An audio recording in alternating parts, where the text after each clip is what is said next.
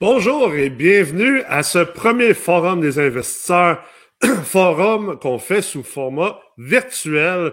C'est bien sûr suite aux différents forums qu'on a fait par le passé en présentiel. On est très heureux de vous livrer ça aujourd'hui, toute la journée, jusqu'à ce soir, en format virtuel. Et on commence ça en force avec un premier panel sur le côté macro de l'investissement immobilier. Qu'est-ce qui se passe présentement dans notre industrie? Qu'est-ce qui se passe dans le domaine? et on a des experts qui sont avec nous comme invités panélistes pour avoir une discussion ouverte, une discussion franche, avec comme espoir de pouvoir vous aider comme investisseur immobilier à naviguer les différents eaux dans lesquels que vous vous retrouvez présentement. Bonjour tout le monde. Bonjour. Donc, on a quatre invités aujourd'hui avec nous, quatre panélistes. Euh, Tommy Archambault de chez Levier, euh, Docteur Christian Bordelot de chez MREX, Philippe Foisy de chez MREX et de plein d'autres endroits, et Maître Mélanie Chaperon, avocate en droit locatif. Donc, euh, je vous laisse chacun prendre un petit 15 euh, secondes juste pour vous présenter, puis après ça, on va pouvoir débuter notre discussion ensemble. Tommy Archambault, tu peux commencer. Alors, Tommy Archambault, courtier hypothécaire commercial et transactionnel en multirésidentiel propriétaire et fondateur du cabinet boutique de courtage Levier. Alors, bien content d'être euh, avec vous aujourd'hui pour discuter du, euh, euh, du, macro dans notre magnifique domaine. Excellent. Christian? Christian Bordelot, CFO chez MREX, ancien cadre de la SCHL, directeur financement hypothécaire, ancien chef économiste chez Raymond Chabot Gun Thornton. Donc, je suis très heureux d'être avec vous aujourd'hui. J'aime aussi l'investissement immobilier, j'en fais et on est vraiment dans, on est vraiment dans l'action. Extraordinaire. Euh, Philippe Foisy. Yes, euh, moi c'est Philippe Foisy. Je suis euh, actuaire de profession puis investisseur immobilier depuis quelques années, très actif. Puis je suis aussi enseignant chez MREX.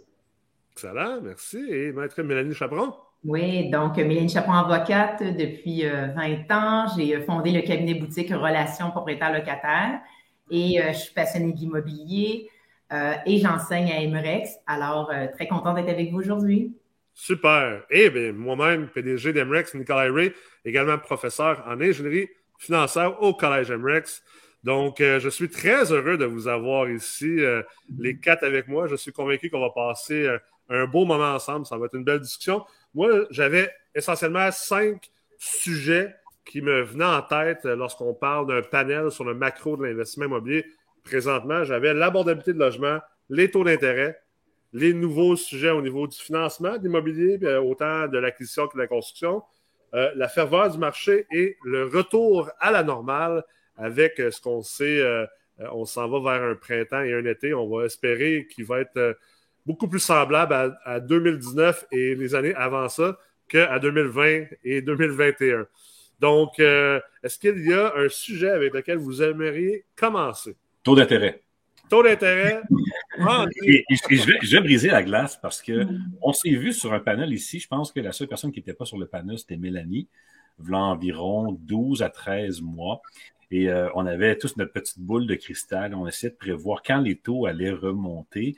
Et moi, j'étais le plus euh, bullish, je disais, à court moyen terme, euh, 9 à 12 mois. Et euh, je dirais au mois de août-septembre, on avait un CMB à 1,87. La semaine passée, une fois j'ai regardé, on était à 2,22. Donc, je suis très, très content de ma prédiction. On est, on est dans la remontée. C'est arrivé rapidement. Je suis très, très satisfait. Tu es content de ta prédiction, mais moins content de tes refinancements. Ben, c'est un, peu là que j'ai découvert que notre prédiction était bonne. J'étais très, très déçu. Mais bon, c'est tel que tel. Mais on, on, est vraiment dans ça. Je pense que c'est le, on voit les CMB, on voit, on s'en va. Programme SCHL, on est très content de voir ça, mais évidemment, ce n'est pas un hasard euh, que ce programme-là euh, arrive à ce moment-ci. Donc, on se donne, on se donne de l'espace un peu. On sait qu'est-ce qui s'en vient. On ne veut pas de ralentissement. Et pour contrecarrer les effets de ce qui s'en vient, on se donne justement des leviers, on se donne des outils sur un programme qui va avoir un effet important sur l'économie. On le sait, tout le monde en parle actuellement. Et c'est vraiment annoncé à ce moment-ci, sachant ce qui s'en vient. Fait que toi, tu ne penses pas que c'est un hasard qu'on ait eu une annonce d'un premier CHL avec une certaine remontée des taux? ben écoutez, s'il y a des gens qui j'aimerais ça vous entendre, si vous croyez que c'est un hasard. Ben, moi, je m'y connais moins, peut-être en finance euh, comme, euh, comme vous, là, M. Bordelot, mais ceci étant dit, on le sait qu'on manque de logement encore aujourd'hui. on le sait que quand on fait de l'optimisation, on, négocie avec des locataires, ils nous disent tous que les loyers sont très chers, je ne peux pas aller ailleurs. On le sait que si les taux d'intérêt montent, il y aura moins d'acheteurs euh, ou ils vont être plus serrés. Donc, je pense que c'est normal que la SCHL a fait un programme pour continuer à faire en sorte qu'il y ait des nouveaux logements qui se construisent ou à tout le moins que les propriétaires qui achètent des immeubles déjà construits gardent des loyers abordables. Fait moi, je pense que c'est dans la normalité des choses, mais les autres, je ne sais pas ce que vous en pensez. J'ai hâte d'entendre euh, ce que Tommy va dire, mais tu sais, quand on dit coïncidence ou pas, je, crois que même si les taux d'intérêt, c'est récemment qui ont monté, euh, probablement que la SCHL euh, anticipe, je pense que tout le monde anticipe une montée éventuelle des taux, puis il y a déjà quelque chose qui a commencé à se matérialiser. Euh, je suis encore curieux personnellement à savoir si la, grosse hausse qu'on a eue, c'est juste un retour à la normale qui était pré-COVID avant que les taux plantent, puis que le CMB actuel, s'il va se stabiliser ou continuer à monter, parce que ça, c'est une autre question. En anticipation des taux, je trouve juste ça naturel que la SCHL arrive avec un programme d'amortissement de 50 ans, alors qu'on voit de plus en plus d'optimisation, tu sais, des, des, travaux majeurs sur des bâtisses existantes qui se financent maintenant à 40 ans d'amortissement au lieu de 35 avant qui n'étaient pas garantis d'avoir été cherchés. Donc, euh, pour faciliter, euh, moi, ma lecture de la situation, c'est surtout qu'on veut donner un peu de lousse au marché avec des hausses de taux pour pas trop freiner la construction rapidement. Euh, parce qu'on est en pénurie de logements au Canada euh, across the board. J'ai hâte d'entendre Tommy là-dessus, mais ma lecture de la situation, c'est les taux d'intérêt augmentent, on s'y attendait tous, la SCHL s'y attendait, puis quoi de mieux que de timer un programme en même temps pour euh, sortir puis garder l'accès au crédit puis l'accès à, du, cash pour, pour lever des bâtisses puis créer des logements. En plus des critères d'abordabilité que du programme spécifique que tu as mis, euh, sûrement plus de détails que nous tous, mais euh, moi, c'est un peu ça que je vois. Taux d'intérêt, on rallonge l'amortissement, puis euh, on, accommode les gens. Tout à fait. écoutez, timing, je pense que c'est un bon point. Je pense plus que c'est une question de timing, puis un, un peu de un peu d'addon, dans le sens que ce programme-là, ça fait longtemps, ça fait des années que, que, le, que la SCHL se prépare à, quelque chose comme ça. Euh, le programme d'avant, qui était le Flex, mm-hmm. euh, fonctionnait plus ou moins, était difficilement adaptable à ce que, à ce que la SCHL tentait vraiment de vouloir atteindre. Mm. Euh, donc, c'est pour ça qu'il n'était pas très utilisé ici au, Québec. On en a fait quelques-uns ici au bureau. on était un des joueurs qui en faisait un petit peu, mais c'était applicable à vraiment pas à tous les sauces. Euh, souvent, on essayait, on le modélisait, mais on se rendait compte qu'on n'arrivait pas à nos fins, autant pour le constructeur que, que, la réelle, euh, que, le réel impact que ça donnait au niveau du terrain pour une abordabilité vraiment au niveau des loyers. Le, dossier, le, produit ne fonctionnait pas très, très bien, n'était pas très adapté pour où l'industrie était rendue. Même chose pour la fameuse enveloppe, le, RCFI, hein, l'enveloppe nationale, l'initiative qui a été mise de l'avant il y a quelques années qui est, une très bonne enveloppe, qui va relativement bien, mais pour lequel il y a beaucoup de demandes et très peu d'élus. Alors, c'était pas non plus un produit qui, qui est mainstream, puis qui est quelque chose qui est vraiment accessible à plusieurs personnes, puis qui a amené une masse critique euh, d'unités abordables au marché. Euh, c'est pas non plus le cas. Ça fait partie d'une solution, mais ça n'atteint pas l'objectif que je crois le gouvernement veut vraiment atteindre, puis se rend compte que euh, si on veut, s'ils veulent frapper leur cible, en tout cas, ou en tout cas arriver plus proche des cibles, parce que est-ce que les cibles vont être atteintes, euh, les marchés bougent vite, là? Euh, puis il y a énormément de complexité à développer un projet aujourd'hui. Donc, c'est pas juste d'avoir les outils, il faut qu'ensuite de ça, toute la machine suive. Hein? Il y a mm-hmm. énormément de red tape au Québec pour être en mesure d'amener des unités au marché. Mais au moins, pour la première fois, j'ai l'impression, nous, on est excessivement excités du, du MLI Select, hein, l'APH Select. Mm-hmm. Parce qu'on a l'impression que pour la première fois, on a vraiment, on arrive à une solution puis un produit qui va vraiment servir les deux côtés, euh, qui va venir allier dans le fond le secteur privé pour apporter une vraie euh, abordabilité au marché. On donne pour une fois un produit qui a les incentives, hein, les incitatifs nécessaires pour donner vraiment envie à un propriétaire d'amener une masse critique d'unités vraiment abordable parce que quand on regarde mm. maintenant la, la, façon qui est montée, alors, on va vraiment amener des. Tu sais, on parle dans le Grand Montréal d'amener des unités neuves à 1090 qu'on doit protéger là avec un engagement de 10 ans. On essaiera mm. d'aller chercher une unité neuve à Montréal pour, pour 1090 là, ou à Brossard, ou à Saint-Bruno, ou à Saint-Lambert, ou à La Prairie, ou à Longueuil. Puis on n'y arrivera pas. Là. Hein? À Laval, on va travailler en 120 environ. C'est, et, et, le programme, mais ce qui est le fun, c'est qu'avant, on ne pouvait pas, comme entrepreneur, puis le privé ne pouvait pas, les incitatifs du produit venait pas compenser la perte réelle que d'amener, que d'avoir, de discounter certaines unités au marché. Ce qui est tout à fait maintenant faisable avec l'APH Select. Donc, moi, je suis très content parce que je pense que l'abordabilité d'une masse critique d'unités, c'est nécessaire au Québec. On a, on a besoin de ça. C'est un luxe qu'on peut se payer si on le fait correctement, justement. Mais en même temps, on ne pouvait pas demander au secteur privé de, de, de subventionner le, le, le, logement abordable sans lui donner les vrais outils pour le faire. Maintenant, c'est vraiment un vrai mariage public-privé qui, on verra, on va commencer à soumettre des demandes au 7 mars qui vient, mais on va le savoir assez vite parce que c'est un tsunami qui va rentrer à la SCHL le, 7 mars. L'industrie se prépare, je parle à tout le monde ici, il y en a de la demande qui vont rentrer, on va le tester le programme et j'espère, puis on parle beaucoup avec les gens de la SCHL ces temps-ci, puis c'est le fun de les entendre parler, on a vraiment l'impression qu'ils veulent que le produit se rende à l'utilisateur puis au locataire au, marché. Alors, on est très, très positif, très bullish par rapport à cette euh, nouvelle initiative-là. J'ai l'impression que pour la première fois, on a un vrai outil pour continuer à faire du beau développement, continuer à amener du supply dans le marché, qui est une façon d'ailleurs de baisser, les, de baisser le prix des loyers. Puis d'inciter les gens à amener du supply au marché, mais de donner les incitatifs au secteur privé pour que ça fasse du sens, puis qu'ils aient envie de vraiment protéger et de non contourner les règles pour tenter d'utiliser des programmes. Non, non, ce programme-là nous donne assez de bonbons qu'on peut donner des vraies unités abordables à l'industrie. C'est fantastique. Le timing, ben, ça donne bien avec la hausse des taux d'intérêt, mais ce programme-là s'en venait, il allait être mis en fonction, euh, tôt pas tôt.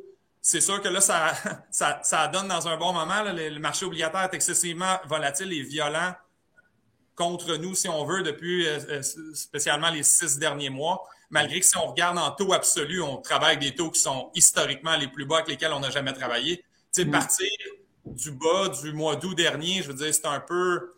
Euh, faut être honnête avec soi-même. Les taux avaient crashé à cause de la pandémie. Alors là, il y a un retour du balancier. Euh, on travaille encore avec des taux excessivement bas, puis qui, selon moi, vont rester excessivement bas pour encore très longtemps. Là. Si on augmente d'un autre 25 à 50 points de base, ça devrait être à moi où on va se situer si on regarde déjà la hausse de 75 points de base qu'on subit depuis l'automne. Ça, les partenariats publics-privés, euh, c'est euh, un domaine à lequel tu t'es intéressé énormément euh, dans, tes études au niveau universitaire, au niveau de ton doctorat? Oui, absolument. Mais sur ce point-là, je pense que oui, c'est un, peu, un peu ça. Puis le secteur de l'habitation, ça, ça, a toujours été un peu ça aussi, dans le sens où le gouvernement se décharge beaucoup de, de, des obligations substantives qu'on pourrait lui attribuer, puis les, remettait dans les mains du secteur privé, mais sans donner des incitatifs, mm-hmm. comme un PPP qui est mal conçu finalement. Je pense que par rapport à ce que Tommy disait, moi je suis un petit peu en désaccord, puis je, pense que ça va amener la discussion à être intéressante, je vais l'exprimer avec beaucoup de respect. Euh, pour avoir été euh, au cœur de la stratégie nationale du logement euh, euh, qu'on a fait, là, moi, elle n'existait pas, on a décidé qu'on la faisait, on a commencé à la faire, c'était ça. Et euh, euh, on peut, euh, en trois, quatre mois, sortir des programmes. Là. Il, y a, des, centaines et des centaines de gens qui, tu leur dis, on sort un programme, puis dans trois, quatre mois, tu as un très, très beau programme. Et la réalité, c'est que à la CHL, à, Finance, à, la banque, tout le monde se parle à tous les jours. Donc, il n'y a pas de, de surprise. C'est pas comme la CHL attend une annonce de la banque, puis les surprises de l'annonce. Euh, donc, on sait qu'est-ce qui s'en vient. Il y, a des, discussions et la SCHL comprend très, très bien son rôle comme super acteur, comme institution financière dans le marché canadien pour stabiliser le marché. Et lorsqu'on pense à un programme comme, euh, comme celui-là, je ne crois pas qu'il faut penser que pendant plusieurs années, la SCHL ne comprenait pas les incitatifs qui étaient nécessaires pour formuler un programme qui allait vraiment bien fonctionner. Je pense que, tu sais, au niveau de, des discussions qu'on a à l'interne, même sachant qu'est-ce que ça prend, il y a toujours une espèce de retenue à dire euh, est-ce qu'on veut vraiment donner ça au marché? On aimerait ça que le marché réussisse par lui-même. Peut-être que les conditions vont changer. Il y a toujours une espèce de retenue. on se rappellera, dans les années, moi, quand je suis arrivé en, en 2015, on parlait de, de, de, de, se retirer du marché commercial. Euh, c'est pas un secret de polichinelle. Les gouvernements ont changé. La SHL a continué ce mandat-là, puis le contexte a changé aussi. Mais je pense que de croire que euh, euh, on n'était pas capable de livrer ce programme-là avant, puis que soudainement, on a découvert dans les derniers mois comment faire un bon programme, puis qu'on l'a livré maintenant. Je pense pas que c'est un hasard.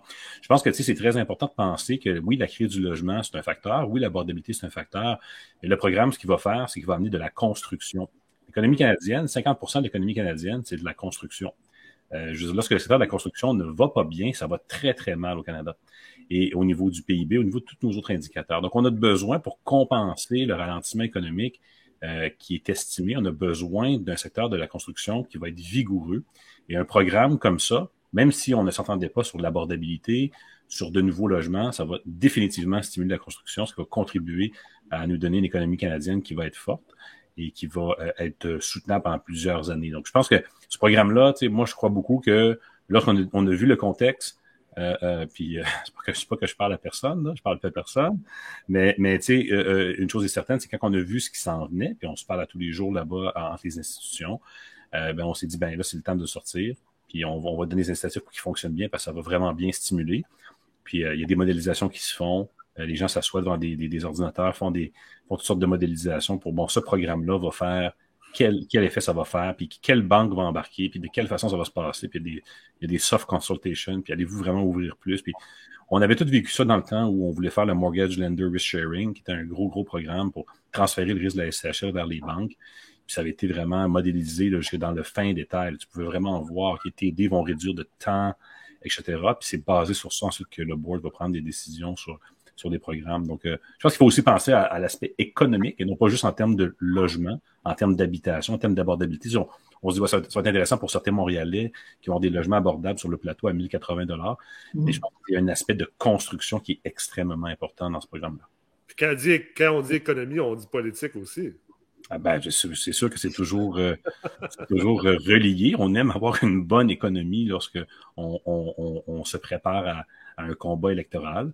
Et euh, on voit aussi euh, qu'on va avoir des adversaires quand même assez redoutables prochainement dans l'arène. Euh, Jean Charest est de retour, un grand matou de la politique. Pierre Poliev a une rhétorique assez incroyable. Donc, pour la première fois, on va avoir des adversaires quand même redoutables. On a besoin d'avoir une bonne économie.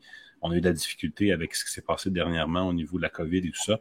On a besoin d'un regain, puis on le voit comment c'est important le, facteur économique. On l'a vu dans l'élection aux États-Unis, Trump-Biden. Euh, on ne parle que d'économie hein, dans, ce genre de choses-là. On peut perdre un 10 points de support avec une bonne ou une mauvaise économie selon les interprétations de tout un chacun. Donc, c'est quand même assez important d'arriver en période électorale avec une économie qui est vigoureuse. Euh, moi, si je veux faire un bout de chemin là-dessus, parce que là, justement, on parle de, construire des unités, puis moi, ça me fait penser surtout comme au point de vue d'abordabilité, qui est juste contrôlé plus par l'offre et la demande. On construit plus de logements, de la compétition. Techniquement, on va baisser un peu les prix. Euh, c'est encore nouveau comme programme. Personnellement, je ne le connais pas encore à fond. Puis, Tommy, on, est occupé comme on a, on n'a pas eu le temps d'en jaser. Fait que je suis curieux de te poser la question. Le concept d'abordabilité dans le programme, moi, ma lecture que j'ai pour l'instant de la façon qui est paramétrée, c'est que tu as un pourcentage de tes unités en nombre qui doit être à médiane. Mettons que c'est à peu près ça. Puis moi, première fois que j'ai vu ça, mon réflexe, ça a été de dire, parce que maintenant, on s'entend, les gros constructeurs, ils analysent ces programmes-là, ils décortiquent, puis là, ils livrent au marché un produit qui fit direct dans, le template, c'est comme euh, dans la recette. Puis, puis on commence à les regarder, puis ce que je me dis, c'est que ça va peut-être sortir des unités abordables en absolu, mais moi, mon réflexe, comme purement capitaliste de constructeur, c'est de dire, ben, je vais prendre 10 de mes unités sur mes 100 unités que je grossis. Je vais faire des studios de 150 pieds carrés. je vais les louer à la médiane du marché. Puis, à mon sens, oui, je pense que ça, il serait quand même plus cher que ça, mes studios, là, comme euh, à base. Fait que ça crée une abordabilité pour une certaine classe de, de citoyens, par exemple des étudiants qui sont seuls, qui euh, un, jeune couple, tu sais, qui veut vivre en ville. Tu sais, mais la fameuse abordabilité des familles, puis d'autres aspects que tout le monde en parle, puis je pense qu'on a tous à cœur ici. je ne le vois pas adressé tant que ça dans ce programme-là à autre, à part la, composante d'offre et de demande, puis qu'on fait plus de supply, fait que techniquement, quand même plus de chances qu'un grand loyer de famille devienne plus abordable si le supply est là. Tommy, c'est quoi ta lecture de la situation euh, face à. Ben, je pense que ta lecture en partie est très bonne. Euh, tu sais, à un moment donné, il n'y a, pas de programme parfait non plus, puis il ne faut pas s'attendre à ce qu'un programme vienne être la solution pour l'entièreté des problèmes qu'on peut avoir. Alors moi, je pense que je pense que c'est un, bon début.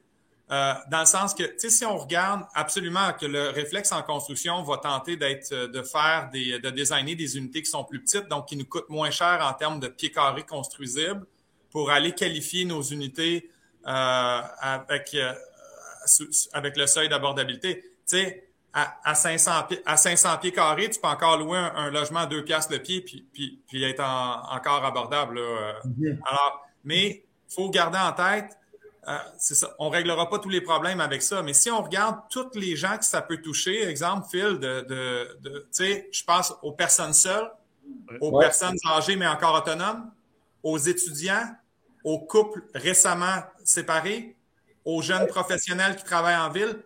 On en couvre du monde qui ont besoin d'avoir des logements qui sont quand même pas très chers. On mm. vient certainement impacter, même si on fait des studios de 450 pieds carrés, tu sais, ce qui, ce qui va arriver beaucoup, on vient répondre à, ces gens. On leur offre des logements à 1100 pièces à tous ces gens-là. Puis c'est tous des gens qui sont là en abondance dehors, qui n'ont pas fini d'être là. Euh, pas quand on regarde les politiques d'immigration au Québec puis les politiques d'immigration canadienne, euh, les cibles qu'on veut se donner pour les prochaines années, je, suis un gros fan. J'aimerais ça que ça soit encore mm-hmm. plus personnellement. Mais, mais on va répondre, tu sais, justement, les nouveaux arrivants qui vont arriver seuls. Mais je répète, les nouveaux arrivants, personne seule, personne âgée encore autonome. Beaucoup de couples se séparent, c'est normal, c'est la vie. Beaucoup d'étudiants, beaucoup de jeunes professionnels seuls. Alors, le programme ne viendra pas régler ça pour tout le monde, mais on vient certainement agresser une masse critique de gens. Puis ça, oublie pas, Phil, c'est juste pour la portion, parce que le volet APH Select est vraiment deux volets. Il y a la construction neuve, mais il y a l'existant aussi. Alors, dans l'existant, on va venir couvrir encore bien plus large que ça. Là. Ah, il y a beaucoup, beaucoup d'immeubles au Québec en ce moment qualifient déjà à 100 points au maximum par le, par le fait même de leur loyer qu'ils ont en ce moment. Donc, ne serait-ce que de protéger une masse critique de ces unités-là qui, qui sont déjà dites abordables selon les paramètres qu'on s'est donnés, plus toute la clientèle que je viens de te décrire qu'on va inclure dans les projets de construction neuve, on réglera jamais tout avec un programme, mais on adresse certainement une masse substantielle importante d'unités dans le marché. Non, excellent point. Fait que si je ne me trompe pas avec ça, euh, justement, le 5,5 à Longueuil qui est encore à à 800 pièces par mois parce que le propriétaire, euh, c'est le même propriétaire depuis 30 ans, il n'a pas augmenté, puis il veut rester propriétaire encore 10-20 ans. Lui, il va pouvoir, il va, il va t'approcher, puis tu vas lui dire, hey, ton bloc est admissible à cause de ton abordabilité de logement sur tes baux existants. Fait que rendu là, on va t'amortir ça sur 50 ans. Alors, on donne pas le goût aux propriétaires de rénovicter ou, tu sais, tous les termes qu'on peut voir dans, le marché. à place, on lui dit, tu sais quoi? Protège donc ce loyer-là pour cette personne-là qui en a besoin mais en échange, je vais te refinancer à 95% de ta valeur, je vais te remettre de l'argent pas cher dans tes poches sans impôt, puis je vais te mettre sur 45 ou sur 50 ans avec une prime à 1% point 25. Oh, OK, on jase, là. On jase. des idées, là, ouais. OK? fait que, fait que c'est ça qu'on veut aller chercher. Puis à un moment donné, il y a une dynamique économique qu'on ne peut pas sortir. On ne peut pas demander à des constructeurs de construire des 5,5 de 1200 pieds carrés puis de garder un logement à 1090. C'est certain qu'ils savaient qu'à un moment donné, dans la construction neuve, il y aurait un certain type d'unité qui allait être, euh, qui, allait être ciblée. Puis, ça fait des mois là, que la SCHL nous parle, parle à l'industrie, parle aux constructeurs, parle aux, aux, financiers pour voir, pour comprendre toute cette dynamique-là. Ça a été super le fun. En fait, j'ai jamais vu autant de concertation dans, dans, les derniers mois pour arriver à comme peaufiner une formule qui fait, qui fait, selon moi, beaucoup, beaucoup de sens. Je vais vous dire une place que je trouve que ça ajouterait tellement de layers de complexité, je le comprends, mais ce que moi, j'aurais aimé voir, puis peut-être que dans le futur, ça sera pour une amélioration d'un produit éventuellement. Je ne sais pas, Christian, même tu seras peut-être bon par tes, ton passage à l'interne là-bas, voir si ça a déjà été abordé. Moi, j'aurais aimé ça une coche plus loin éventuellement, où il pourrait y avoir peut-être des incitatifs même additionnels, s'il y avait une espèce de, de principe, puis encore là, je ne vous dis pas que j'ai la solution parfaite, mais j'aurais aimé ça qu'il y ait un principe de, de qualification de qui peut avoir accès à ce justement à ces logements. Exemple, dans le neuf, là, ça aurait été le fun que pas un principe d'entrevue ou quoi que ce soit, mais que c'est que juste avec à même, le, à même la formule actuelle, en réalité, tu peux avoir un jeune professionnel qui commence dans un grand cabinet d'avocats au centre-ville avec un salaire de départ de 90 000, qui dans 7 ans va en gagner 250, puis qui a accès à un logement à, à 1090 Personnellement, j'aimerais mieux que ça soit la mère monoparentale qui, qui, qui l'aille, là, honnêtement. Mais à un moment donné, on peut pas encore là, on peut pas tout régler, puis on peut pas tout régler dans un seul produit. Mais moi, c'est un layer additionnel que j'aimerais à un moment donné, qui a une espèce de qualification de qui peut avoir accès à un, logement abordable. Puis là, on, rentre dans le dans la charte, dans le code civil, dans le sens que souvent on dit bon, euh, mais Chapon, c'est quel candidat que je peux prendre, quel candidat que je peux pas prendre. Puis là, c'est là que ça serait bien qu'on puisse qualifier ces gens-là pour avoir droit à un logement abordable. Mais de l'autre côté, on ne peut pas demander avez-vous des enfants, quel, revenu vous avez effectivement pour savoir si vous êtes capable de payer le loyer? Mais c'est tout des critères en fait qui sont, euh, qui sont hors la loi, si je pourrais dire. Donc, euh, malheureusement, mais euh, pour les loyers modiques, par exemple, ben là, il y a une qualification qui se fait parce que la société d'habitation décide de faire des règles, des règlements, puis ça, c'est légal de le faire. Là. Donc, euh, de demander c'est quoi vos revenus, puis est-ce que vous êtes accessible à un loyer modique, tandis que le logement abordable, effectivement, il n'y a pas de règle. Mais pour l'instant, puis pour l'instant, on ne peut pas faire ça, de dire Ah ben là, tu gagnes 100 000, tu n'aurais pas le droit. Mais éventuellement, ça serait intéressant de l'ajouter, ça serait dans un règlement. Ce serait légal de demander justement ce que tu te qualifies pour un logement abordable. Ouais. Je, trouve, ça très intéressant, Tommy, ce que tu dis, parce que en plus, si, on ne veut pas là-dedans créer un programme gouvernemental, ça peut être le fardeau du propriétaire de juste garder les preuves, par exemple, du T4. Euh, tu sais, euh, c'est pas dur de demander deux ans de rapport d'impôt. Deux ans de rapport d'impôt à l'interne dans ta gestion. Puis là, le fait que tu as ça, tu appliques sur le crédit, dans le fond, le, petit bonbon que tu parles, pour euh, que toi, comme propriétaire, tu t'es assuré que le logement abordable a été destiné à quelqu'un qui en a besoin. Puis après ça, ben, comme, comme des impôts, tu vas faire des vérifications de temps en temps, s'assurer que tu as bel et bien collecté tes rapports d'impôts puis vérifier à l'interne la chose. Mais euh, moi, j'aime toujours ça, des discussions comme ça, où est-ce que justement on en jase, on essaie d'être créatif, puis on ne sait jamais ce qui peut sortir de ça. Mais euh, ouais, c'est très intéressant. On sait, ou du moins, c'est assez euh, sécuritaire de dire que, tu sais, beaucoup de décisions au Canada sont drivées par Toronto et Vancouver, ce qui se passe là-bas. Mhm. On sait que l'abordabilité de logement est, beaucoup, un, beaucoup plus grand problème dans ces villes-là, dans ces régions-là. Et euh, je me demande, est-ce que justement, ce que tu viens de mentionner, Phil, euh, moi aussi je l'avais vu, mais on avait parlé hier justement, moi et Christian, de ça, le, le fait que le loyer soit basé sur la médiane, ça pourrait être un studio au lieu d'un 4,5. Est-ce qu'on va se ramasser avec des constructions à Toronto ou Vancouver, puis que ça va devenir comme Hong Kong ou à Tokyo avec essentiellement trois quarts du stock, c'est rendu des, euh, studios de 300 pieds carrés? Ben, je pense qu'il il faut, faut revoir euh, bon, dans l'application qu'est-ce qui sera accepté ou non. Là. La réalité, c'est que on va devoir voir un petit peu qu'est-ce qui se passe. Mais je pense que si on fait un pied en arrière, puis, puis la question, elle nous amène à ça, c'est quel est l'effet euh, de distorsion des programmes gouvernementaux dans l'économie de marché? Une des raisons pourquoi on a toujours euh, euh, eu, puis à chaque discussion qu'on avait, on essaie toujours de penser quel va être l'effet sur les marchés, parce que on veut pas avoir un effet durable sur les marchés. C'est un peu comme si vous, avez un plâtre sur votre jambe pendant trop longtemps. À un moment donné, la musculature finit par s'affaiblir. on vient compenser, par exemple, avec des programmes un problème qui n'est pas nécessairement un problème d'habitation, mais qui peut être un problème de marché d'emploi. Pourquoi gagnez-vous euh, euh, si peu de l'heure? Pourquoi est-ce qu'on n'a pas beaucoup d'emplois bien rémunérés? Pourquoi on a beaucoup de gens qui sont sur le salaire minimum? Pourquoi? il, y a, tout un, volet, par exemple, de marché de l'emploi qui est directement connecté avec le concept d'abordabilité. Parce que lorsqu'on parle de l'abordabilité d'une unité locative, Là, on a tendance, nous, parce qu'on est dans le marché de l'habitation, à focuser sur le prix du loyer. Ah, 1000 dollars par mois, c'est trop cher. Euh, mais je veux dire, d'un, il faut voir dans quelle ville on est. Et c'est mm. quoi le salaire aussi des, des, gens qui sont là par rapport à cet endroit-là? 1000 dollars à Montréal, ça semble abordable. Euh, à Amos, en Abitibi, c'est très, très cher. Euh, donc, il faut voir vraiment où est-ce qu'on est.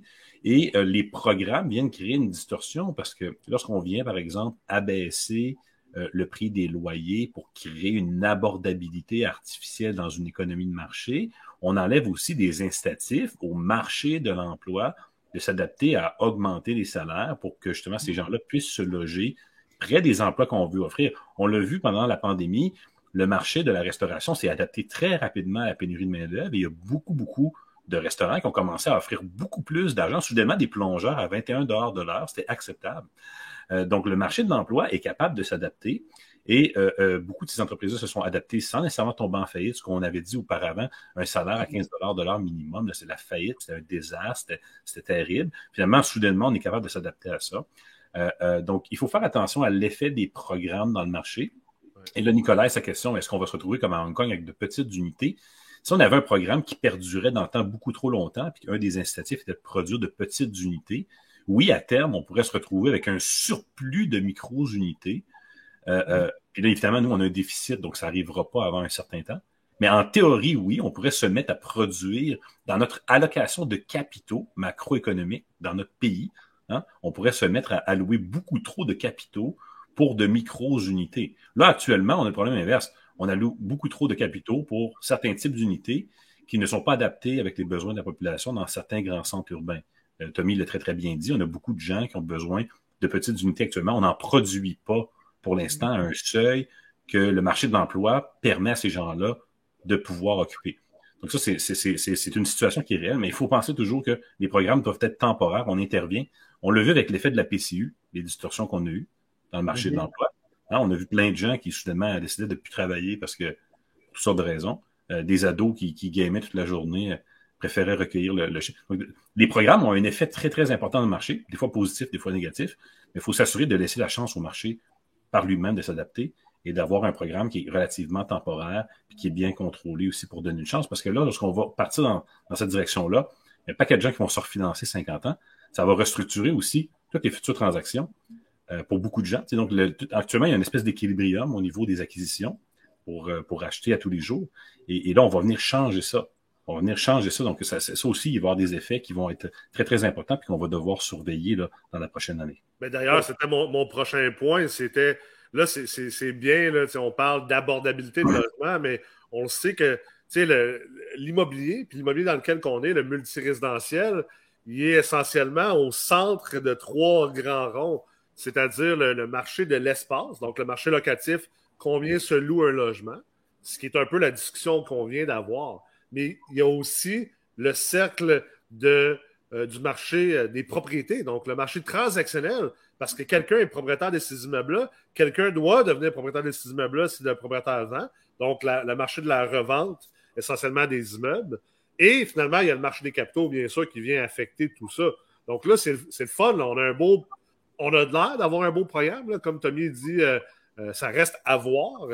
Christian, hier aussi, on en parlait ensemble. Ça reste à voir en application. On a déjà eu des, belles annonces dans le passé de, plein de beaux programmes qui ne se sont pas réellement matérialisés. On, a tous l'espoir, je pense, que ce programme-là se matérialise.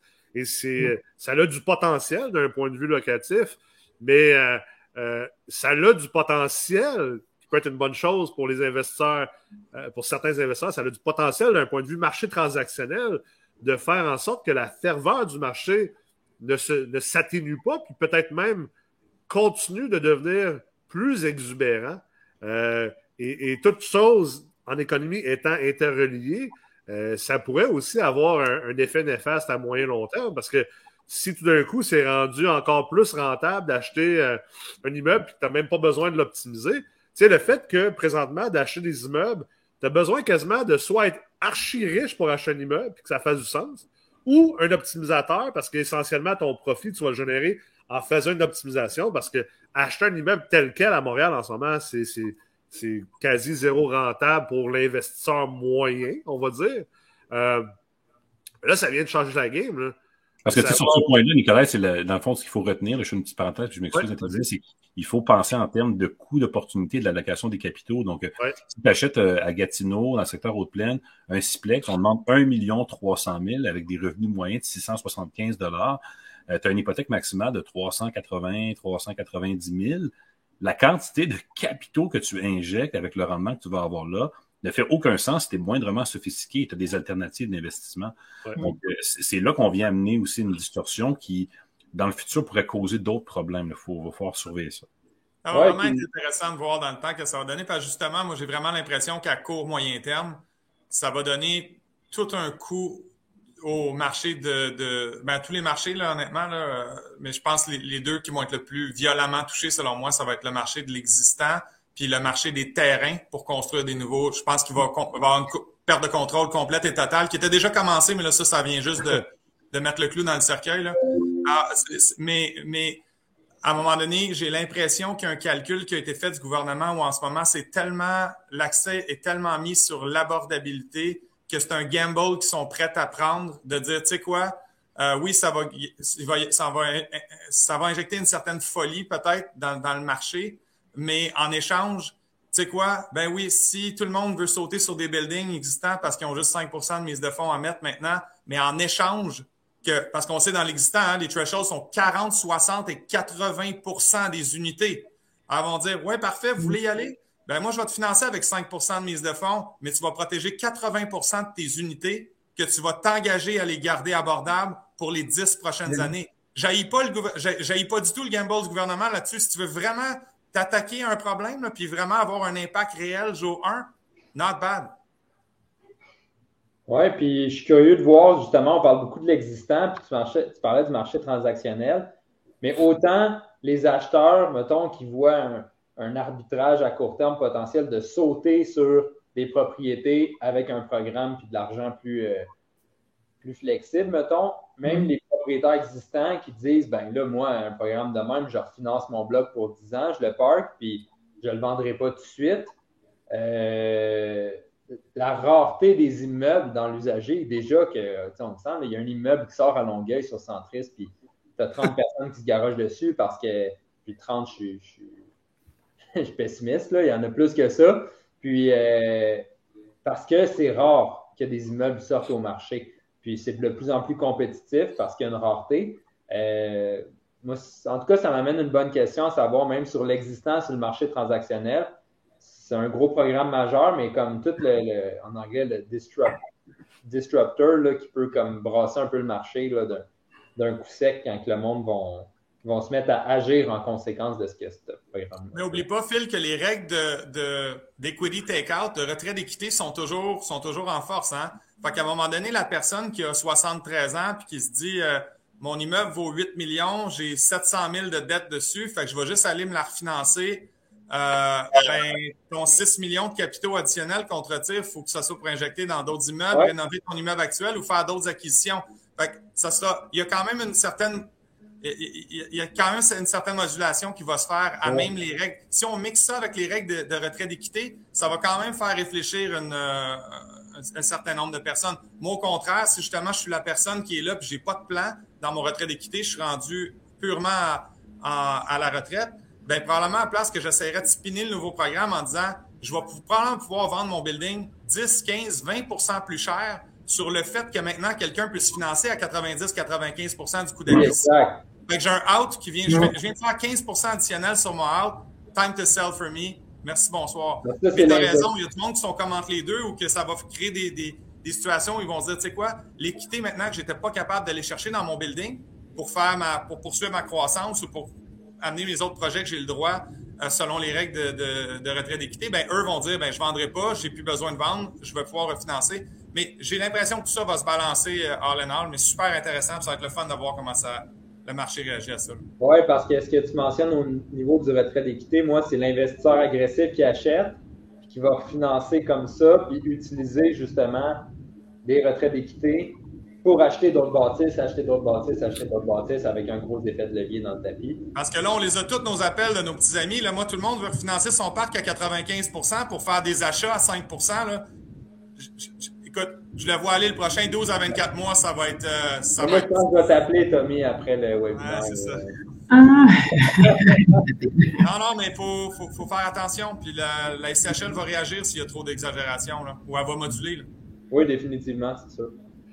Un des, euh, des, des volets peut-être qu'on peut réfléchir aussi par rapport à ça, c'est que on a tendance à penser euh, investisseur agressif, euh, fait des rénovations, Euh, bon, c'est comme si c'était pas nécessairement nécessaire, mais il y a une, grande partie du parc immobilier existant qui est dans un état de décrépitude assez sévère. Ah dans beaucoup, beaucoup de cas, ces rénovations-là étaient nécessaires pour la santé des locataires.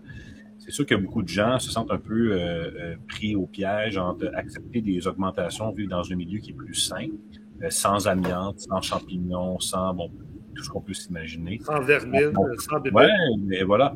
Mais en même temps, on n'est pas capable de, de, payer plus. Et si on donne des incitatifs à ne plus rénover, hein, parce qu'on veut garder les loyers, on a des beaux. Je suis chanceux, là, j'ai des taudis à, à 8,90. Là, j'ai un incitatif à garder ça comme ça parce qu'évidemment, je ne veux pas augmenter mes loyers, je ne veux pas investir sans augmenter mes loyers. Moi, je me refinance, je, reste à 8,90, mais pendant 10 ans, est-ce que la, qualité de vie de mes locataires va, s'améliorer? Ou peut-être même qu'elle va se détériorer parce que pendant 10 ans, je n'aurai encore aucun autre incitatif supplémentaire à investir de l'argent dans cet immeuble-là. Est-ce que tu es en train de dire que peut-être. Es-tu en train de dire que peut-être le programme pourrait transformer le landlord en slumlord?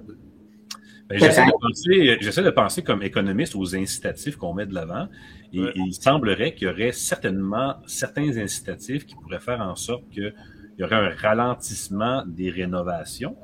Et euh, connaissant l'état du parc immobilier québécois, euh, euh, ça pourrait causer un souci là, pendant une dizaine d'années si on, est au ralenti.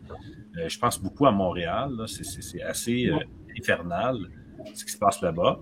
Et on blâme beaucoup dans les médias les, les propriétaires pour la décrépitude des logements.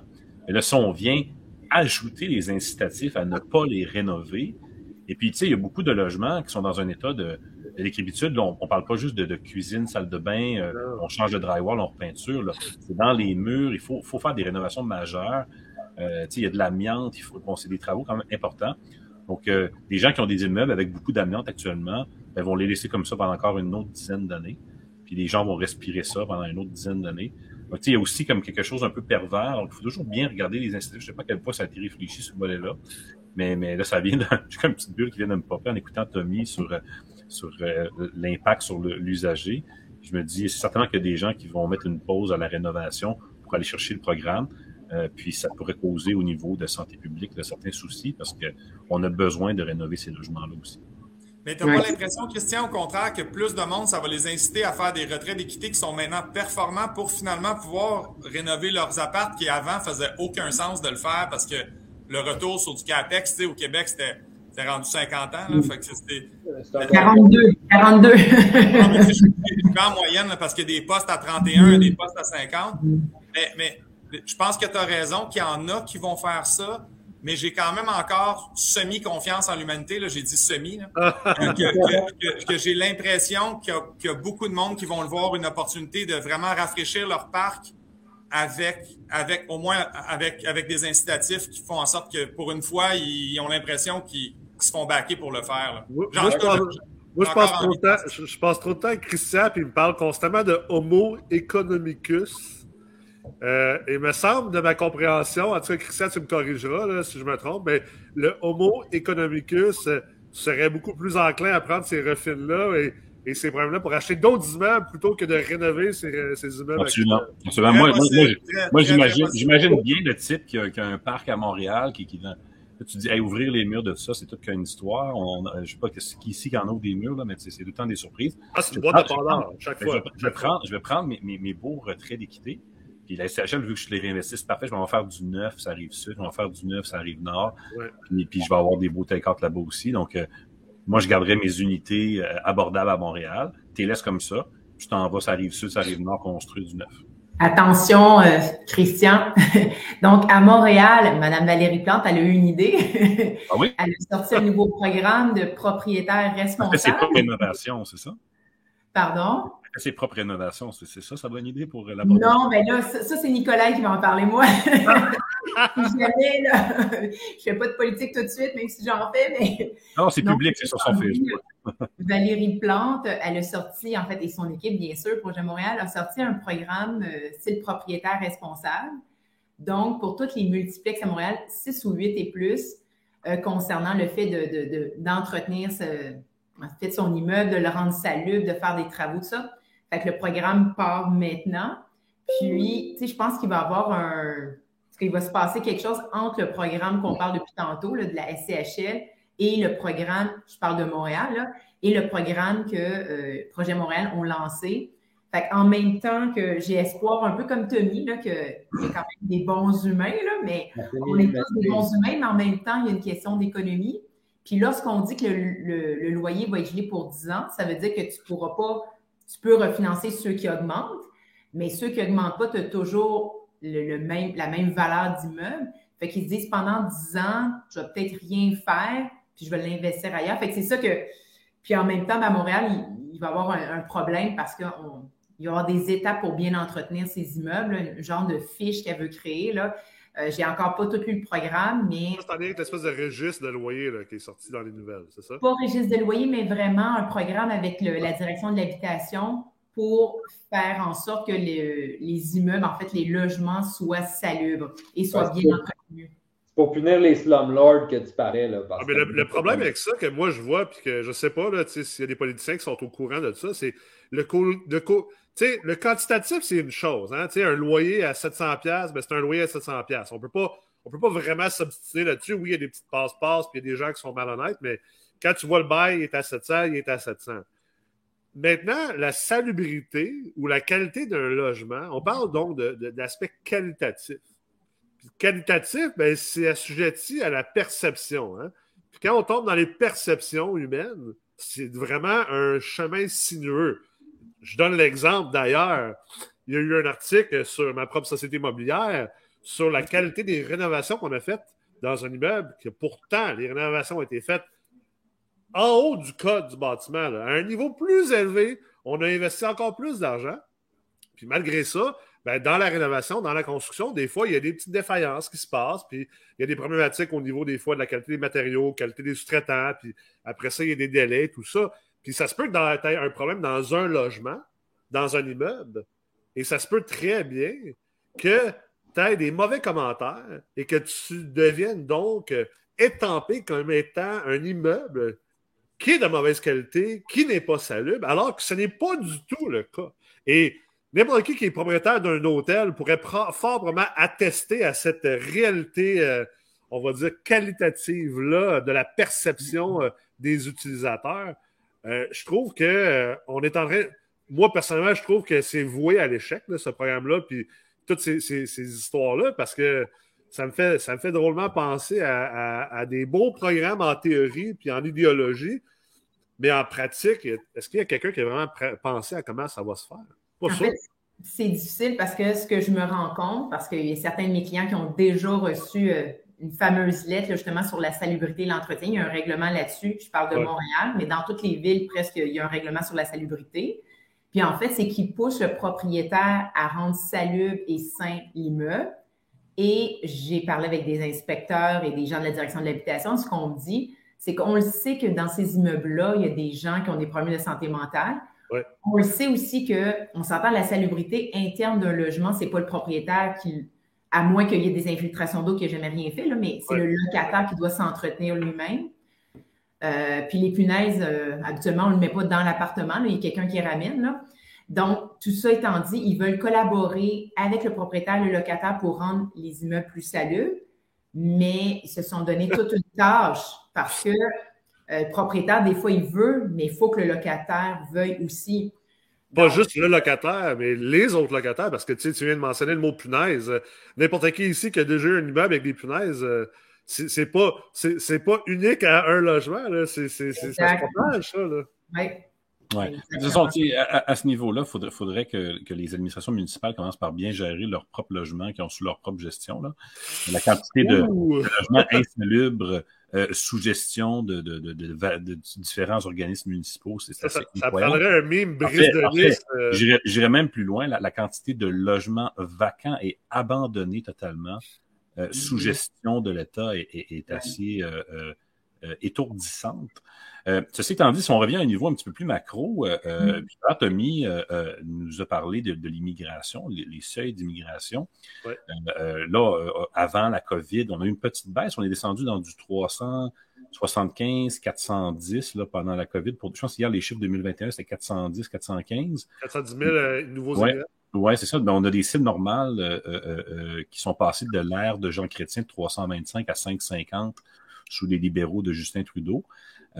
donc, ces cibles-là sont quand même assez élevées. On peut penser dans le futur, si ce gouvernement-là se perpétue, que, ces cibles-là vont continuer d'augmenter. plusieurs stratèges libéraux aimeraient les amener jusqu'à du 650, du 700. On, on, connaît bien aussi la destination des nouveaux arrivants au Canada qui vont principalement dans les grandes villes canadiennes. On pense évidemment à Vancouver, Calgary, Toronto, euh, Ottawa, Montréal.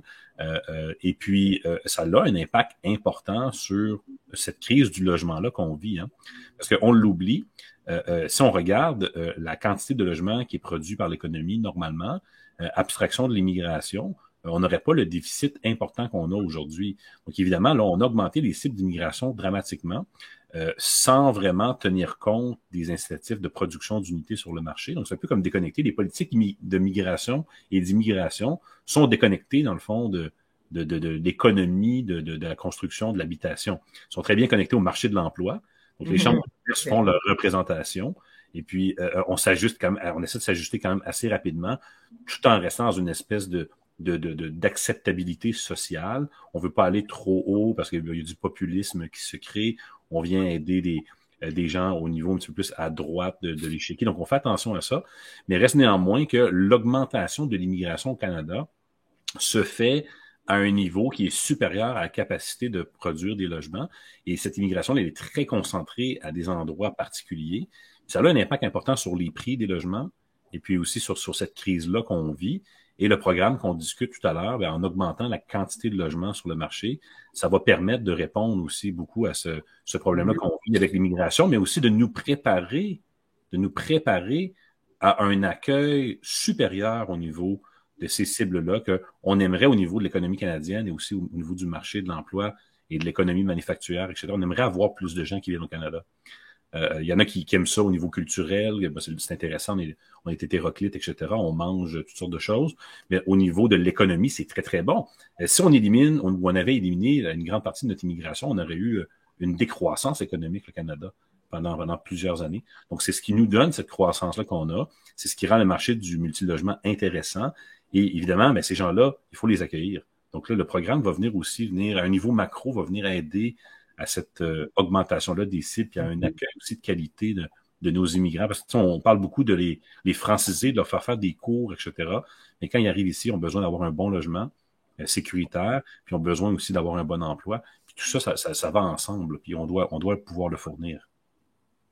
Tout à fait. Est-ce qu'on va être capable de les intégrer? C'est ça la question. C'est beau de vouloir augmenter le nombre d'immigrants, mais il faut, faut réussir à les intégrer. Ben là, c'est là que les, les, les, incitatifs pour produire davantage d'unités vont venir aider. Si on pense, si on pense à, à, à une, augmentation de la cible de 5,50 à 6,50 à 7,50, puis on conserve la même distribution des nouveaux arrivants, euh, on pense au Québec, on en reçoit 55 000, 35 vont à Montréal. Si on rehausse les seuils, etc. Donc, on, a on est capable de calculer presque par avance la quantité de nouveaux logements qu'on a besoin pour accueillir ces gens-là. Et malgré qu'on soit capable de le faire, malgré que au Canada, à Labor Economics, ils, calculent ça vraiment bien par rapport aux, demandes des chambres de commerce. Au niveau du multilogement, on n'a pas nécessairement euh, on n'a pas une connexion par rapport à ça. On pense pas. Il n'y a aucun investisseur immobilier ici aujourd'hui qui s'imagine Ah, je vais faire mes investissements ma gestion de portfolio, je vais penser à combien de nouvelles personnes vont arriver à Montréal euh, cette année. Là. On ne pense pas mm-hmm. nécessairement à ça. C'est un peu remote par rapport à ce qu'on fait. Mais au niveau macro, parce que c'est un panel macro, au niveau macro, c'est important d'en tenir compte pour avoir un équilibre euh, sain au niveau de, l'accueil des nouveaux arrivants. Tout à fait. Hmm. Est-ce que au niveau de l'emploi, ça va aussi avoir un effet? Parce que, tu sais, tantôt, vous en avez parlé, je pense que c'est Tommy Christian qui en avait parlé de ça. Tu sais, c'est beau parler d'abordabilité de logement. Euh, puis on parle de tout ça comme dans un vacuum, mais tu sais, ça reste que l'abordabilité de logement, euh, c'est une division. Hein? C'est divisé par le par le, salaire, le revenu médian. Donc, euh, une grande solution à l'abordabilité de logement, c'est oui, d'attaquer le supply, puis de, faire en sorte qu'il y ait plus de, de, quantité de logement, puis on veut protéger les loyers, mais c'est aussi comme société, sais, c'est beau, là, c'est le fun de mettre la, faute, comme on dit en anglais, des onus, de mettre la responsabilité sur les propriétaires d'immeubles.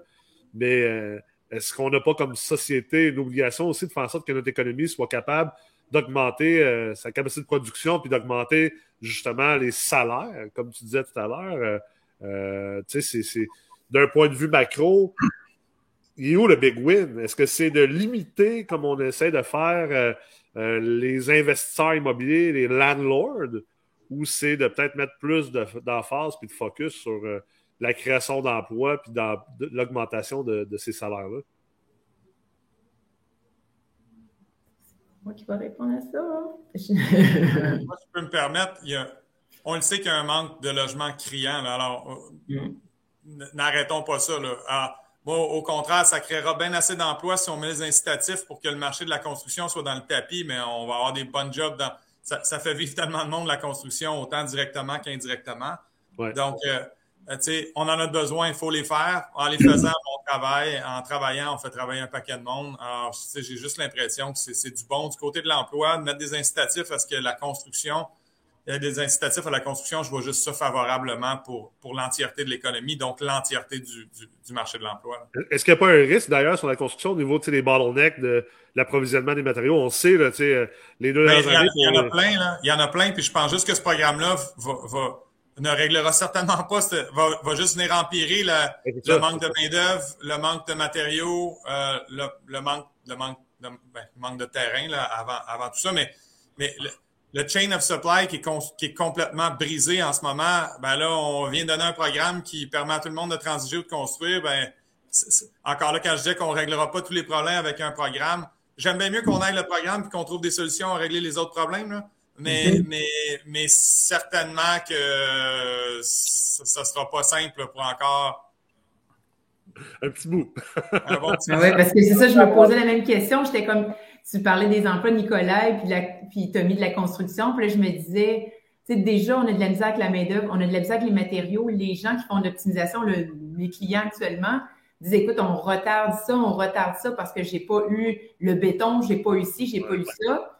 Fait que là, je me dis en plus le beau programme qui arrive, mais là, je pense que, tu sais, tantôt quand vous disiez, je pense que les immeubles existants, il y a des propriétaires, euh, des vendeurs qui vont peut-être dire je veux 10-15% de plus pour le vendre parce qu'ils savent qu'il y a une rareté. Puis en plus, c'est mieux de l'acheter existant peut-être que penser de le construire puis que c'est tellement long à avoir ta main-d'œuvre et tes matériaux. Fait que je pense que les, euh, les propriétaires actuels qui veulent vendre vont profiter de ça là, un petit peu. Oui. Mais il y, a, aussi, je ne sais pas si vous vous rappelez, euh, euh, lorsque euh, soudainement tous les pays étaient à la recherche de masques N95. Oui. Qu'est-ce qui s'est passé à ce moment-là? On a vu une corruption à une échelle spectaculaire, des échanges d'argent sur des tarmacs dans des pays reculés. Imaginez-vous là comment les incentives vont être forts pour que vous ayez le béton ce mois-ci versus quelqu'un d'autre. Il va avoir des choses assez. Parce que là, vous avez des incitatifs à vous refinancer des projets. Ça va il va se passer quelque chose à ce niveau-là. L'autre chose aussi euh, euh, à réfléchir, c'est au niveau euh, culturel. Hein. Moi, je sais pas, là, si, les gens ici écoutaient Friends quand, quand vous étiez un peu plus jeune, peut-être en rediffusion sur Netflix. Je veux dire, c'est des gens à, New York, dans des 5,5, 6,5, ils sont 4-5 là-dedans. Jennifer Aniston a son bébé, puis écoute, par là, par là. Et tu sais, nous, on est encore dans un mode ici où euh, tu sais, as un 4,5, tu es célibataire, parce que la deuxième chambre, tu fais un bureau dedans.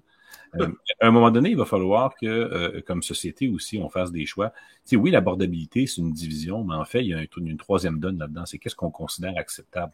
Dans plusieurs pays, on pense mettons à l'Espagne, vivre avec ses parents, ses grands-parents, c'est tout à fait normal. Et ça change le marché de l'immobilier. Ici, c'est un drame. Ici, c'est un drame. Qui est un tanguy. Je veux dire, c'était pas parti à 18, 20 ans. Euh, donc, il y a comme quelque chose qui se passe parce que dans le fond, le, besoin qu'on a en termes de unité d'habitation découle de notre besoin, mais notre besoin est, quelque chose qui est aussi culturellement défini. Euh, moi, quand j'étais à l'université Laval, j'ai commencé mon bac en droit, on était quatre d'un trois et demi, là, tu sais, je veux dire, c'était juste ça qu'on pouvait se payer. Puis, mais euh, tu dormais pas, tu allais veiller euh, ça grande fait que... Je comprends, mais il n'y avait pas de, moment où on se disait, tu sais, si j'ai pas un, un 3,5 à moi tout seul, je refuse d'aller étudier à l'université. Donc, il y a comme un, il y, aura des choix aussi culturels à faire comme société à un moment donné, de se dire, ben, peut-être qu'on est rendu comme New York était dans les années 80, où est-ce que si tu veux avoir la qualité de vie de vivre à Montréal, puis de te promener à pied partout, puis de faire de la bicyclette sur des cyclables en plein centre-ville, ben peut-être que tu dois devoir des, avoir des colocataires. Comme, comme les gens. Il n'y a pas personne à New York qui s'imagine vivre tout seul dans des 4,5, 5,5 là-bas, à part une, à part une minorité qui, qui ont des moyens, euh, disons, euh, qui sont à l'extrémité de la distribution normale. Mais pour la plupart des gens, euh, vivre en colocation à Montréal, pour avoir le, à New York, pardon, pour avoir le style de vie new-yorkais, c'est quelque chose de tout à fait normal. Donc, mm aussi dans l'abordabilité, on, on, on, pense à l'abordabilité en termes quantitatifs, mais il y a aussi cet aspect-là culturel qui est important. Qu'est-ce qu'on est prêt à accepter pour se retrouver dans une situation d'abordabilité par rapport à ses propres revenus? Très bon point. Parce qu'il y en a beaucoup qui vont dire que l'accès au, euh, au, logement, euh, d'un point de vue idéologique, c'est quelque chose de, de, de primaire, d'essentiel. C'est un besoin primaire. Hmm. Mais euh, est-ce que l'accès à un logement, pour toi tout seul, c'est un besoin primaire? C'est mm-hmm. une chose. Puis en anglais, on dit. En anglais, c'est vraiment une expression très, très british d'ailleurs les British disent, mon père était moitié British, beggars can't be choosers. Essentiellement, la, traduction très dure et mauvaise, c'est les mendiants n'ont pas toujours le choix. Mais ce que ça veut dire, cette, expression-là, d'un point de vue du UK, c'est comme, écoute, dans certains moments, tu, tu dois comme un peu accepter ce que tu as. Puis, moi, j'en parle très ouvertement. Il y a des moments dans ma vie où j'ai vécu des, des difficultés d'un point de vue financier. J'ai, j'ai vécu dans une pauvreté extrême. Puis, euh, tu sais, euh, euh, il y a des choses que j'ai mangées que peut-être jamais pas mangées. Mais écoute, entre pas manger puis manger des champignons, je les ai mangés, mes champignons. Tu sais, j'aurais aimé mieux manger un, filet mignon, c'est clair. Mais j'ai mangé du poulet à 7 piastres, du GA qui était vieux de deux jours avec des champignons, parce que ben, c'est ça qui restait dans le frigo, puis c'est ce que je pouvais me permettre à ce moment-là, euh, versus ne pas manger. Donc, tu sais, je pense qu'il y a une réflexion, tu as, raison, Christian, il y a une réflexion d'un point de vue société entre des besoins et des vrais besoins. Tu sais, c'est le lot. Oh, excuse-moi, excuse-moi. Ouais, non, vas-y, vas-y, vas-y. Non, mais c'est le lot d'une classe comme, comme, nous, on est qui, puis d'où on vient. Là, c'est le luxe d'un Québécois ou d'un Canadien qui, on a tous grandi avec, euh, avec, dans des bungalows avec des terrains de, des piscines creusées. Là, je veux dire, c'était correct quand c'était ça, mais Montréal subit ce que tout les, le passage obligatoire, le Grand Montréal subit vraiment le passage obligatoire de la rentrée dans une, dans une grande métropole de plus en plus international, puis qui a certainement pas fini de l'être. Selon moi, c'est juste le début. Euh, alors, tu sais, il y a une réalité qui nous rattrape, puis évidemment, comme Christian disait, puis il y a un changement de mentalité euh, logique qui, qui, est déjà de toute façon complètement commencé. Jusqu'à moi, j'ai commencé dans l'industrie il y a, a 15-20 ans. Euh, si tu m'avais dit qu'on construirait des tours en béton euh, d'unités de 400 pieds carrés au centre-ville, je dis c'est même pas quelque chose qui existait. Puis là, on, on retourne de 4, 15-20 ans. 15-20 ans, c'est hier. Là. Alors, tu sais, quand, si je regarde un autre 20 ans en avant dans le futur où le Canada va avoir une place de choix dans l'économie mondiale, quand on regarde le peu d'endroits qui restent sur ce, sur ce, sur ce globe-là, qui sont encore géopolitiquement stables avec des, des systèmes sérieux et sécuritaires, euh, ou que l'aspect, l'aspect climatique est pas trop, pas trop encore contraignant, je veux dire, il y, en a plus beaucoup. Là. Ça, se place à peine sur les cinq doigts d'une main. Fait j'ai l'impression que le Canada va être plugué sur le gros conduit pour, pour, pour, pour les prochaines décennies. Euh, fait à un moment donné, les mouvements d'argent puis de, de gens qui vont se faire ici dans les prochaines années va créer de toute façon euh, une obligation, une obligation de, de, de changer les, les, les, paradigmes puis de changer la façon dont les, les gens vivent puis les besoins des gens. Mais c'est bel et bien déjà très, très amorcé, accepté et, tout. Ça va, ça va, mais ça va juste continuer. C'est un phénomène qui va juste s'amplifier. Ouais, moi, avec tout ce qu'on parle depuis tantôt, là, la question, euh, la question qui me vient, puis je pense que je sais la réponse, c'est les TGA, ils n'ont pas fini de compresser. Là. Moi, je pense pas, en tout cas. À, voir, à voir, on verra comment le programme est, est, capable de performer en, vrai. Là. on parlait du programme, on parlait de la situation géopolitique du Canada, puis tous ces facteurs-là ensemble. Le Canada bloqué des gros conduits. Juste à court terme, comme Tommy le disait tout à l'heure, il y a des gens qui se disent ah, Moi, j'allais me chercher un petit 15 à 20 de, de, de surprime de marché parce que j'ai un immeuble. Ben, déjà là, tu as une belle compression qui vient de se faire. Donc, tu vas en avoir de la compression instantanée. Ça, c'est à peu près un TGA qui vient de passer de 4 à 3,5 là, tout à coup. Dans l'existant, dans l'existant, moi, dès cette année, je le vois très, très bien, euh, très, très bien se matérialiser. Fait qu'ensuite de ça, une fois, on sait que la, la, la dynamique de calcification des, des, des, TGA à un moment donné, puis des prix de vente. Sais, qu'une fois que quelqu'un a payé 3,5 de cap sur son building, il n'a pas envie de le vendre en, bas de ça non plus, malgré que là, à un moment donné, mais il y a toujours la notion de going in cap quand il y a bien du jus à aller chercher encore dans tes logements versus une fois que tu auras optimisé tes logements. Mais je lisais quelque chose de bien intéressant récemment euh, au, niveau, euh, au niveau économie internationale, directement lié à l'immobilier, puis on se rend compte à peu près partout dans le monde en ce moment, à peu près, là, évidemment, parce que le marché obligataire n'est pas pareil partout, puis évidemment, il y, a, des disparités.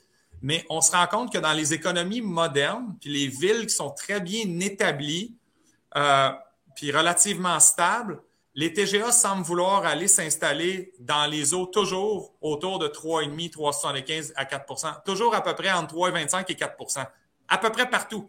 Alors, tu regardes autant les villes américaines que les villes européennes, que les villes canadiennes, que les Une fois que l'économie est comme bien assise, que, que, que, que l'immeuble aussi a été relativement optimisé, hein, parce que, tu sais, le TGA, moi, c'est un... J'applique ça sur un immeuble qui a été relativement optimisé. Quand j'entends le monde dire « Ah, mais il y a des cap rates à 2% puis à 2,25 à Toronto et tout. » Oui, mais vous irez analyser la transaction, c'est des going in cap. C'est parce que l'acheteur sait qu'il y a 40, 50, 60% d'obsèques dans ses loyers sur 3-5 ans. C'est pas un, pas un 2.1 de cap sur un immeuble stabilisé qui a été maximisé au, au moins de revenus, c'est pas vrai. Fait que je vous dis pas qu'il n'y a aucune transaction comme ça, mais en général, ce n'est pas ça. Donc, quand on voit ces TGA-là qui sont dans les deux, ben c'est souvent c'est des, des, transactions qui se font sur, des, sur, le concept du going in cap avec, avec une vision pour l'immeuble dans le temps.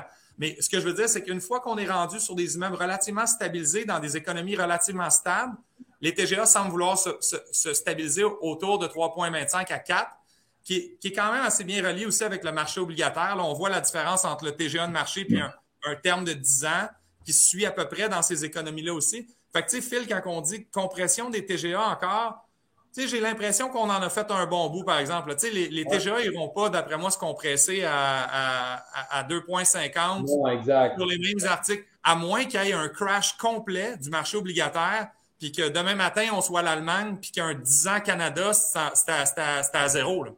Alors là, là, là, on pourrait peut-être jaser. Il y en a qui vont commencer à rentrer dans la classe d'actifs avec des caps aussi agressifs juste pour euh, aller faire du rendement par-dessus une autre classe d'actifs. Mais mais mettons qu'on a un GOC canadien qui se tient entre 1,50 puis 2,50. Euh, j'ai l'impression que des TGA à 3,5-4, ça m'a ça va être dur de les compresser beaucoup plus que ça aussi. exact. Moi, dans le fond, c'est un peu ça mon commentaire. Comme versus aujourd'hui, versus le point ultime que tu viens de nous décrire à 3,5, comme il, reste encore de la place. Là. Fait que les, les, gens qui, plus pour les gens qui prédisent absolument non, ça va remonter, puis euh, justement, il y a un retour du balancier. Là. Mais là, ce qu'on se rend compte en ce moment, c'est qu'il y a un phénomène qui est super intéressant, c'est que les taux ont pris 75 points de base depuis l'automne, puis les TGA, honnêtement, dans plusieurs transactions, ont, même compressé. Là. Alors, mm-hmm. ils, ne montent certainement pas encore. Donc, ça montre que, que ben, probablement les taux avaient baissé bien trop vite, puis de façon bien trop ferme. Là. Fait qu'à un moment donné, c'est peut-être juste normal. Mais les taux, malgré la hausse des taux en ce moment, il n'y a aucun impact sur les TGA de marché, voire même, il y a quasiment une pression à la baisse. Là. Fait que ça, c'est quand même intéressant. J'ai hâte de voir si avec un autre 25 à 50 points de base dans les taux d'intérêt, ce que plus ou moins j'anticipe, mettons, ça vaut ce que ça vaut pour le prochain 6 à 24 mois. Euh, mais j'ai même pas l'impression qu'un autre 25 à 50 points va être suffisant pour qu'on commence à venir jouer dans les taux de cap. Vu la masse tellement importante de capitaux dehors disponibles pour investir, mixé au fait que, selon moi, les loyers au Québec sont encore extrêmement bas. Oui, ouais, puis on ne tient même pas compte, de l'AP, programme APH Select. Quand même parler, commencer à parler d'APH Select et compagnie. J'ai vraiment pas peur au niveau des cap rates, honnêtement, mon humble opinion, encore une fois. Oui, non, mais c'est pour ça que je te posais la question. C'est un, un, petit peu ce que je pensais aussi, puis, puis ce que je voyais, là, mais euh, très intéressant. Mélanie, euh, j'ai une question intéressante pour toi. là, on a parlé beaucoup, on a parlé de finances, ton intérêt, nouveaux problèmes de la CHR, on a parlé d'abordabilité de logement et tout ça. Mm. On est, euh, je pense qu'on est très choyé ici d'avoir une praticienne d'un mm. point de vue euh, droit, puis surtout relation propriétaire-locataire. Euh, c'est assez unique le travail que tu fais à ce niveau-là. je l'entends beaucoup dans les cours, dans les salles de classe, les salles de classe virtuelles maintenant, bien sûr. Mm. Mais, tu sais, la, réticence des, des investisseurs à peut-être continuer à investir ou acheter des immeubles, surtout, exemple, dans des endroits à Montréal. Moi, il y a beaucoup de gens qui me disent en ce moment, j'évite d'investir à Montréal. Je veux juste pas le savoir. L'espèce de, de rhétorique de rénoviction, de embourgeoisement et, tous les autres termes qui sont très chargés émotionnellement, comme on dit, euh, euh, ça fait peur à beaucoup d'investisseurs. Je sais, tu sais, comment, qu'est-ce que tu dirais à ces investisseurs-là? Est-ce que tu leur dirais, ils ont raison, évite Montréal ou euh, même évite l'immobilier multirésidentiel en ce moment, ou euh, euh, peut-être de leur dire de s'éduquer davantage, de s'équiper davantage? Ce serait quoi ton, point de vue de ça, étant donné que tu es, quand même sur le terrain? ben ça. Moi, ben d'abord, je ne comprendrais pas, mettons, pourquoi ils ont peur, mais effectivement, de s'éduquer davantage, de comprendre comment ça fonctionne c'est sûr que, bon, j'ai une affection particulière pour Montréal. Donc, je dirais continuer à investir à Montréal, mais euh, dans les régions périphériques ou à travers le Québec. En fait, c'est qu'il faut comprendre comment ça fonctionne. Fait que oui, à Montréal, c'est plus cher qu'ailleurs. Puis effectivement, là, quand tu regardes ta rentabilité, tu fais Oh my God, je paye tellement cher pour ce que j'ai. Mais un peu comme on a dit tout à l'heure, c'est que euh, on parlait du Canada, qu'on est un beau marché que Tommy disait, mais le Québec euh, c'est une terre d'accueil, etc. Fait que c'est un super bon investissement d'acheter du multiplex au Québec. Puis c'est très bien d'en acheter à Montréal, mais il ne faut pas non plus se faire avoir. Fait que ceux qui ont peur, c'est de dire faites vos calculs, prenez des cours avec MREX pour être sûr que ça arrive financièrement. Puis l'affaire, c'est qu'il y a, tu sais, souvent on se fait des listes, là, mais il y a 30, 40 façons d'optimiser un immeuble. Fait que, tu sais, parfois on entend dans les médias ou dans les radios, la rénovation, tout ça, mais il y a d'autres façons euh, transparentes, intelligentes d'optimiser ces immeubles. Fait qu'il faut arrêter d'avoir peur, il faut s'éduquer, puis il faut se dire comment je peux y arriver. Fait qu'il y a plusieurs moyens. Est-ce que je loue meublé? Est-ce que je loue justement à, des étudiants un 5,5? Est-ce que euh, je lui offre une promotion d'un mois? Est-ce que je mets des accessoires? Est-ce que je lui offre un montant d'argent pour partir puis je vais le rénover? Fait qu'il y en a 30, 40 façons d'optimiser des immeubles. Fait qu'il faut, foncer, il faut continuer. Puis les, valeurs, même si sont plus hautes à Montréal que parfois ailleurs au Québec, c'est encore une bonne affaire, je pense, d'acheter du multiplex selon, en fait, ce que je vois puis les résultats que, mes clients en font. Puis est-ce que tu vois qu'il y a une approche peut-être, tu sais, moi, moi, ma réflexion récemment, ça a été que je pense que l'investisseur immobilier d'aujourd'hui, en 2022, versus lui de 2013, je, je, repasse aux premières années que moi et Tommy, on jasait d'immobilier. L'investisseur immobilier en 2013, 2014, 2015, c'était pas autant des sujets d'actualité. L'abordabilité, l'embourgeoisement, les rénovictions. On n'entendait pas vraiment parler de ça. Je pense qu'aujourd'hui, l'investisseur doit quand même être beaucoup plus euh, conscient des impacts humains, des impacts humains, puis des relations propriétaires-locataires, qui étaient peut-être moins le cas, là, 10-15 ans. Même 20. Mais oui, ben, juste une parenthèse, c'est l'affaire, c'est qu'il y a 20 ans, moi j'appelle ça des, propriétaires, mais mettons. Propriétaires de bloc. Propriétaires de bloc, exactement. Puis aujourd'hui, c'est un propriétaire, investisseur, entrepreneur. Fait que c'est vraiment deux catégories de personnes, puis on s'en rend compte parce que le, propriétaire, investisseur, entrepreneur, ben, il, s'informe, il est curieux, fait qu'il s'informe des lois, il s'informe de comment ça fonctionne, il est respectueux envers le locataire. On est presque à égalité dans le sens où le locataire, souvent, quand ils vont négocier, ils vont faire des calculs. Si je reste là encore deux ans, je sauve tant d'argent versus le propriétaire qui dit oui, mais si jamais tu pars, moi, je vais faire tant d'argent. Fait faut être vraiment plus allumé qu'avant, respectueux, transparent, puis il faut savoir où est-ce qu'on s'en va, puis un immeuble, ce qu'il y a 20 ans, les gens n'avaient pas compris, c'est que c'est un investissement. Fait qu'il faut en prendre soin tout le temps. quand on parlait tantôt des slumlords, landlords, là. Fait que c'est un investissement. Puis quand tu as un investissement, quand tu as une entreprise, ben tu t'informes. Puis on parlait tantôt, il y a le culturel, il y a l'immigration, il y a la politique, il y a les lois. Mais c'est tout ça, avoir un immeuble. Il faut comprendre tous les enjeux actuels pour bien euh, optimiser, dans le fond, ton investissement, puis bien prendre soin de tes clients qui sont des locataires, tu sais.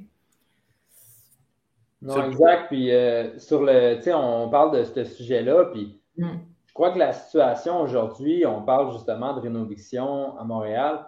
Il y a quand même un retour du balancier moi, une lecture de la situation que je fais, bon, il y avait, on s'entend le marché il est hot depuis plusieurs années. Puis dans les marchés chauds, c'est là que souvent que tu vas voir le côté avare du capitalisme. Le côté d'un point de vue humain qu'on veut voir le moins souvent. Puis, tu sais, je pense que c'est à chacun de se regarder dans le miroir face à ça, mais, tu sais, les gens sont, sont, à fleur de peau en ce moment sur ce sujet-là parce qu'il y a eu des dérives pour de vrai. Puis après ça, le problème, c'est, mettons, euh, je ne suis pas en train de dire que je suis quelqu'un de parfait, mais moi, quand je vais m'asseoir avec un locataire, je considère que je, je veux bien traiter les gens et tout, ben, probablement, je vais m'asseoir avec lui, puis déjà, il m'haït juste parce que je suis un propriétaire, à cause, justement, de ce genre de, de build-up qui s'est fait. c'est un, peu comme le, mouvement des, quand les motocyclistes, là, euh, il y a eu, euh, je pense que c'était 10-15 ans, là, finalement, les, les, droits d'immatriculation pour les assurances pour les motocyclistes, ça, ça a fait x2, 3 puis x10 à cause de finalement une minorité de motocyclistes mm-hmm. qui, abusaient, qui faisaient des wheels à 270 km à l'heure euh, sur l'autoroute 20 là, à côté de, de familles qui s'en allaient en vacances. puis après, tous les motocyclistes, c'est des fous, des mm. malades, puis ils doivent tout payer. Mm. je pense que des fois, il faut faire attention à ça aussi. Là. Non, que pour un investisseur en ce moment qui investit à Montréal, puis c'est partout, mais doit être conscient de ça. Puis là, c'est de commencer à, justement, on est en, on est en 2022. Euh, peut-être c'est le temps de commencer à penser à faire les choses différemment. Parce que le, le, le greed, l'avarice dans, ces gens de deals-là, c'est que l'investisseur veut tout garder le profit pour lui. C'est payer le moins de, de quittances possible, de négocier le plus bas possible. C'est comme si c'est la vieille mentalité de je veux gagner puis toi tu perds. Puis, moindrement que ça devient plus une mentalité de partage de profit, à la limite, mm. déjà là, je pense que tout le monde peut en sortir plus gagnant. Mais là, tu sais, comme Tommy disait plus tôt, on ne réglera pas tous les problèmes aujourd'hui, que ce soit avec un programme ou une approche. Je, sens que l'économiste ici a le goût de parler. Là. mais, mais c'est parce que, tu sais, d'un point de vue macroscopique, on a pendant tellement longtemps on a pendant tellement longtemps créé, dans le fond, des incitatifs qui ont amené un déficit au niveau de la qualité des logements. Et ensuite, il y a un ressac, hein, euh, où, la seule façon, finalement, de, récupérer euh, euh, son argent, son investissement, et, de remettre à jour des immeubles qui sont, sont devenus... Tu es obligé de le faire parce que la ville, elle, est en conformité avec toi, etc. C'est de faire ce qui finalement est devenu comme des espèces de, de rénoviction, etc., ou cela c'est des travaux majeurs où tu relocalises les gens pour, la durée des travaux. Donc, on a d'une certaine façon, comme, comme, comme société, dans cette espèce de mauvais partenariat public-privé, hmm. on a créé, dans le fond, un, système où le, pacte se dégrade et on empêche les propriétaires d'investir régulièrement dans leurs immeubles en raison des règles, dans le fond, qui fait en sorte que, comme disait tout à l'heure Tommy, ça va prendre 50 ans avant que tu revois ton argent. Donc, donc qui, qui ferait ça? Ceci étant dit, si on pense à un immeuble comme une entreprise, on aime beaucoup dire nos clients. Euh, c'est un des seules entreprises où le gouvernement te dit à combien tu vas vendre ton produit. Imaginez-vous, si vous allez chez Subway, puis on vous dit, le gouvernement dit à Subway, le maximum pour le 12 pouces steak et fromage, c'est 2,50. C'est régulé, ça, année après année, la hausse du steak et fromage, de combien tu vas. Pendant qu'au fil du temps, le Subway va se ramasser un peu comme les poulets frits Kentucky, tout défraîchi à l'extérieur. En dedans, c'est insalubre, c'est sale. Il n'y a pas grand monde qui a envie d'aller chez poulet frits Kentucky ces temps-ci. On voit que le brand, la chaîne a, perdu cette capacité-là à se mettre. a perdu des plumes parce qu'ils sont dans le bucket de poulet. Sans jeu, de mots, a perdu des plumes. Donc, tu le vois, là, tu, passes devant une succursale, le PFK, tu le vois. Donc, euh, c'est un peu la même chose avec les logements, en empêchant finalement d'aller chercher euh, euh, le, le, price point que l'équilibre de marché fournirait, on a entraîné cette décrépitude-là.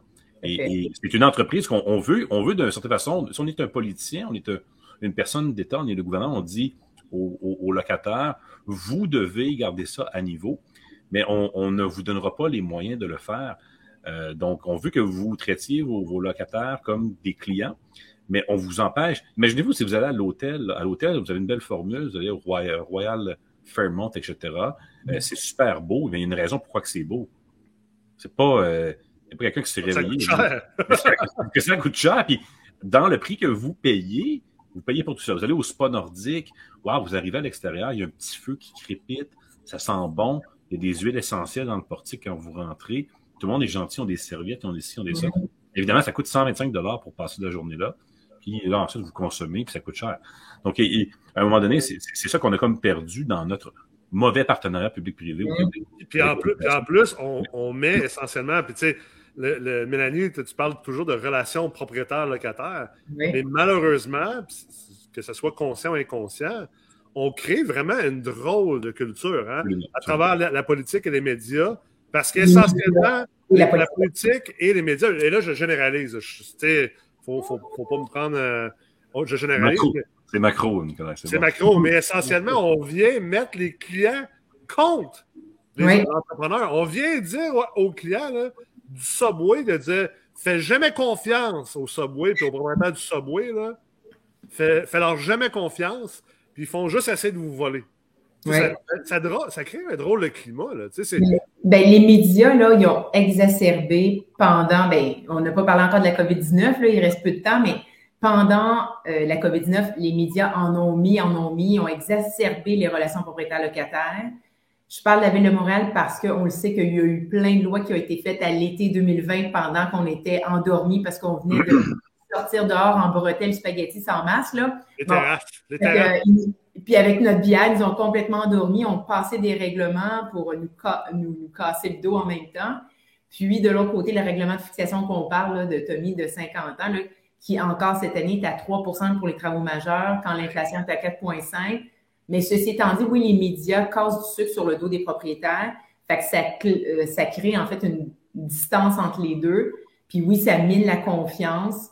Rajouter à ça la COVID-19 qui a fait en sorte que tout le monde s'est un peu distancé. Fait que ça, a, ça a exacerbé tout ça. Là. Mais là, imagine, fait que là, tu as ça du côté de l'existant, l'incapacité par le manque d'incitatifs pour rénover les immeubles existants. Puis tu as l'amplification sans fin, la complexité sans fin du red tape au niveau des villes, municipalités, euh, besoins et coûts gouvernementaux qui sont, qui sont imposés pour développer des nouveaux produits qui font en sorte que le supply arrive juste pas à la vitesse qu'on a de besoin. Fait que, tu sais, le gouvernement, moi, je suis hyper, hyper content de, du, nouveau programme SCHL. Je trouve que, je trouve que c'est vraiment bien, puis ça, c'est un pas dans la bonne direction. Mais, mais ils ont tous intérêt à, se pencher sur la question parce que les gens qui disent que les loyers sont chers puis que tout coûte cher, là, ben, c'est un, coupable qui est assez facile à pointer dans la pièce. Là. Ah, autant dans l'existant que pour amener des nouvelles unités. Là. C'est, c'est pas. Euh, puis, c'est pas. Euh, euh, tu sais, vous écouterez à, à l'émission de Paul Arcan qui, fait toujours affaire avec. il y a Ferrandez qui est là, qui, qui, qui, tu peux pas avoir un tu peux pas avoir un, maire d'arrondissement qui était plus de gauche que, que ça. Là. Et lui est le premier à crier tout le temps comme quoi c'est beaucoup trop difficile d'amener des nouvelles unités neuves mm. euh, sur le marché par l'impossibilité et la lourdeur du développement. Fait que t'as d'un bord, t'es impossible d'amener du supply dans, le marché. Fait que tu peux pas détendre le marché de ce côté-là. de zonage et tout.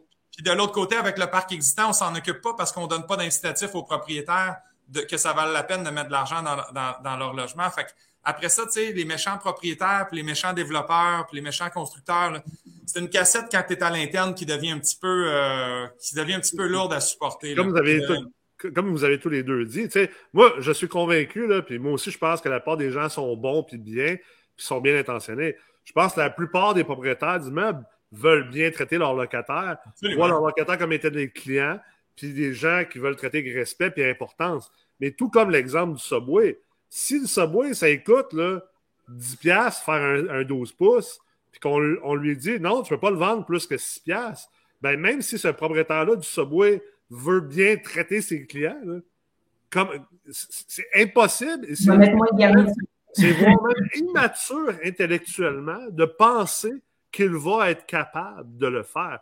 Ça, ça, m'amène sur un dernier point, puis on pourra peut-être finir là-dessus.